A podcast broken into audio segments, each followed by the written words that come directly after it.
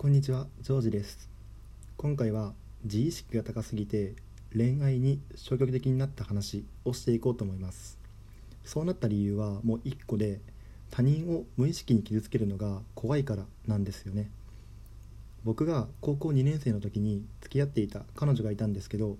その彼女と付き合って半年ぐらい経ったある日いつものように喋ってたんですけど彼女が会話の流れで結構自然な感じでジョージの笑顔って変だよねっていうふいうふうに言ったんですよ。で多分彼女的には何の気ない会話の一部でもしかしたらその時たまたま僕の笑い方が変で彼女的にはなんか突っ込んだ感じだったのかもしれないんですけど僕にとっては結構その言葉がすごいショックでそれからですね笑う時は手で口元を隠すようになったんですよね。でそのことが思い当たるエピソードが他にもあってあの僕が小学校の時にですね母親から「あんたデブやね」って何気ない会話の中で多分その発言は母親は悪気なくしかもう覚えてないと思うんですけどもう自然な感じで「あんたデブやね」っていうふうに言ったんですよ。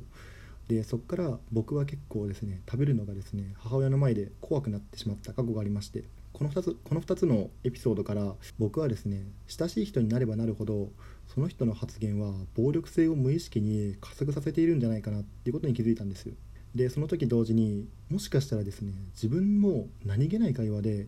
相手をすごい傷つけているんじゃないかなっていうふうに思ったんですよ。でそう思うとですねそこからですね彼女とかと喋るのがすごい怖くなっちゃったんですよね。すごい彼女と楽しく喋っていてもあ今の言葉もしかしたら彼女の今後の人生観がすごい悪い方向に行くようなそういう発言だったらどうしようかなっていうふうに考えちゃうようになったんですよ。でそうなってくると全然ですね彼女と会話していても楽しくないんですよね。本当にあのデート行く当日はですねもう本当に起きるのが気が重たいっていうかああ行かなきゃいけない行かなきゃいけないのかみたいな感じになっちゃったんですよね。